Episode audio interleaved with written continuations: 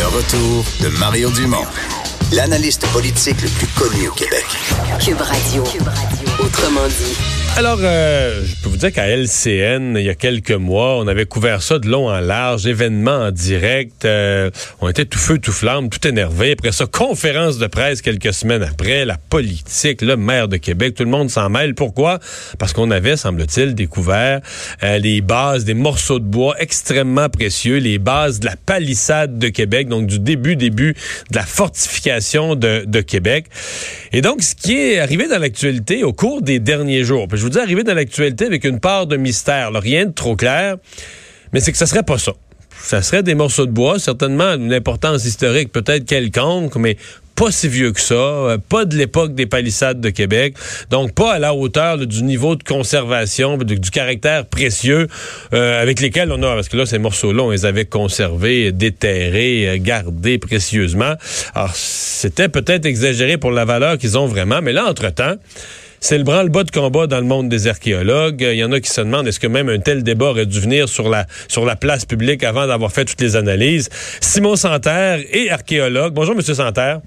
Oui, bonjour, ça va bien? Oui, d'abord, votre point de vue à vous, est-ce que ces palissades sont euh, euh, vraiment historiquement importantes? Est-ce qu'elles pourraient être les, les palissades du- de la première fortification de Québec? Ben, en fait, euh, je crois qu'il est un peu prématuré de se prononcer, étant donné que euh, le rapport des archéologues qui ont fait la découverte vient à peine d'être déposé. J'ai pas, j'ai pas, je l'ai pas pu le consulter.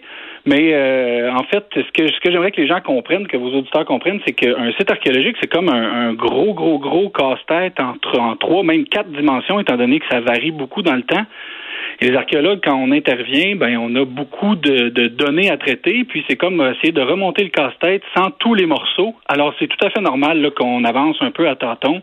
C'est aussi le propre de la science aussi de de, de se questionner. Donc- Alors je, donc- je donc vous dites- qu'on- qu'on- oui, Ce allez-y. qui a été fait jusqu'à maintenant, là, de- d'en assurer la conservation totale, puis tout ça pour vous, c'était dans l'ordre des choses. là. Même dans l'incertitude de savoir est-ce que c'est vraiment ça, on pouvait pas prendre le risque. Il fallait en protéger le caractère précieux. Pour vous, il n'y a pas de compromis là-dessus.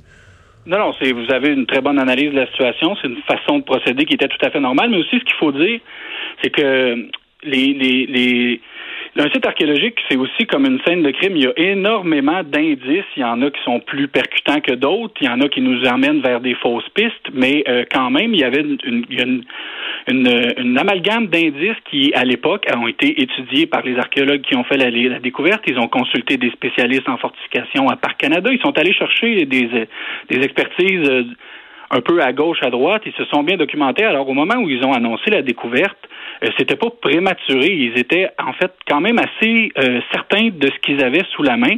Là, euh, il y a une datation dendrochronologique qui est une méthode de datation qui est quand même assez Donc, fiable. dendrochronologique, le dendro vient de arbre. C'est qu'on utilise la, la fibre, c'est-à-dire les, les, les cercles concentriques là, dans le cœur de, des morceaux de bois pour dater. Et ça, ça semblerait montrer que c'est moins vieux qu'on pensait. C'est ça. Mais là, euh, ça arrive des fois qu'on a des, des éléments de preuve qui sont pas concordants. Je pense que les policiers qui, qui travaillent dans des dossiers aussi ont à, à dealer un peu avec ce genre de situation-là. Ça veut pas dire qu'il faut jeter le bébé avec l'eau du bain puis se dire ben c'est absolument pas ça. Euh, il y a, un, comme je vous disais, un amalgame de preuves, d'indices qui tentent à démontrer que ce serait effectivement la palissade, le rempart palissadé. Parce que c'est pas juste une palissade, c'est un rempart palissadé. Mais dans, dans ce cas-là, comme je vous dis, je pense qu'ils avaient assez d'éléments pour s'avancer là-dessus. Maintenant, j'ai pas lu la démonstration qu'ils en font.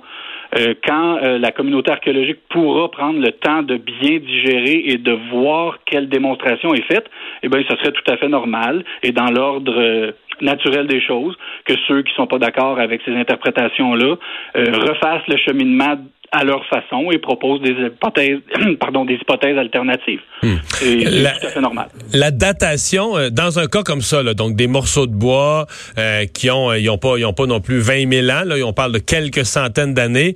Est-ce que la datation d'endochronologique, donc celle basée sur la, les, les lignes de l'arbre, donc des morceaux de bois, là, mais qui étaient un arbre originalement, est-ce que c'est la seule? Est-ce que c'est la, la meilleure? Est-ce qu'il y en a d'autres euh, concurrentes? Oui, ben il existe beaucoup. En fait, il y a beaucoup de façons de dater euh, des éléments archéologiques. Dans les méthodes de datation absolue, c'est-à-dire qui fournissent des dates, la dendrochronologie pour la période historique est quand même relativement fiable. On a aussi le carbone 14. Je crois que ça a été fait aussi pour ce site-là. Comme je vous dis, j'ai pas lu les résultats, mais le carbone 14 semble avoir été fait. C'est un petit peu moins fiable, moins fiable parce que ça fournit des marges. Il y a des marges d'erreur ou des, des, des, des datations moins. Ça fournit pas une année très précise. Ceci dit, les datations carbone 14 sont un autre élément, mais il y a aussi tous les éléments circonstanciels sur le site. C'est-à-dire qu'on a des couches de sol qui se superposent les unes par-dessus les autres. Chaque couche de sol a des presque chaque couche de, sol a des artefacts dedans, avec les dates de fabrication des différents artefacts qui sont quand même bien connus pour la période historique. Ben là, on est capable de dire, exemple, ici j'ai une couche de sol qui, a été déposée à la fin du 17e siècle, et cette couche de sol-là bute par-dessus les vestiges ou euh, recouvre les vestiges, ou en tout cas est contemporaine de ces vestiges-là. Donc, on a déjà là une autre façon de dater, et en plus, on peut comparer avec les plans donc là, les superpositions des plans, on les a pas vues. Il y a donc les superpositions de plans, mais il y a aussi euh, tout ce qui est dans la documentation historique, les textes, les écrits, ça nous permet de raffiner. Donc on a un ensemble d'éléments. Il peut y en avoir quelques-uns qui sont discordants, mais quand on a une masse critique qui nous permet de s'avancer, ben on, mhm. on se prononce. C'est pas hors de tout doute raisonnable, mais c'est une hypothèse, puis il y a d'autres de la raffiner on continue à travailler. Euh, dernière question, est-ce que euh, c'est exact que dans le monde des euh, archéologues, parce que dans tous les mondes, il y a des codes de conduite, qu'on considère que on n'aurait pas dû, on est fâché peut-être contre certains individus ou on considère que ça aurait pas dû être sur la place publique, que là ça a l'air de, c'est comme si le public recevait le message qu'il y a eu une fausse alerte puis qu'on a fait croire que c'était que c'était précieux mais ça ne l'était pas. Est-ce que c'est vrai qu'il y a de la frustration dans le monde archéologique de la façon dont ça a été amené sur la place publique? Oui, ben moi, moi personnellement, je trouve ça dommage parce que là, finalement, ce que le public va retenir de tout ça, c'est euh, bah, les archéologues ont trouvé des bouts de bois, puis là ils se sont trompés, puis c'est pas ça. Et si finalement c'était ça, je pense pas que dans trois semaines, un mois, deux mois, vous allez refaire d'autres entrevues pour souligner le fait que finalement c'était bel et bien ça. Les gens vont retenir à peu près juste ce qui était négatif, alors que finalement ça l'est pas. Même si les morceaux de bois qui ont été découverts datent de bien des, des dates qui ont été fournies, là, fin du 18e siècle c'est pas grave, c'est quand même une découverte archéologique intéressante, puis on verra ce que c'est. Mais pour l'instant, prenons donc pour acquis que c'est effectivement la palissade de Beaucourt, jusqu'à preuve du contraire. J'aimerais bien que les gens retiennent ça, puis on verra pour la suite des choses. Mais merci beaucoup d'avoir pris le temps de nous expliquer tout ça. Ben, ça fait plaisir. Simon Santerre, archéologue. On s'arrête. Gilles Barry est là au retour. On parle de la réforme du mode de scrutin. Est-ce une bonne chose? Est-ce qu'il va voter oui, lui, au référendum de 2022? Le retour de Mario Dumont.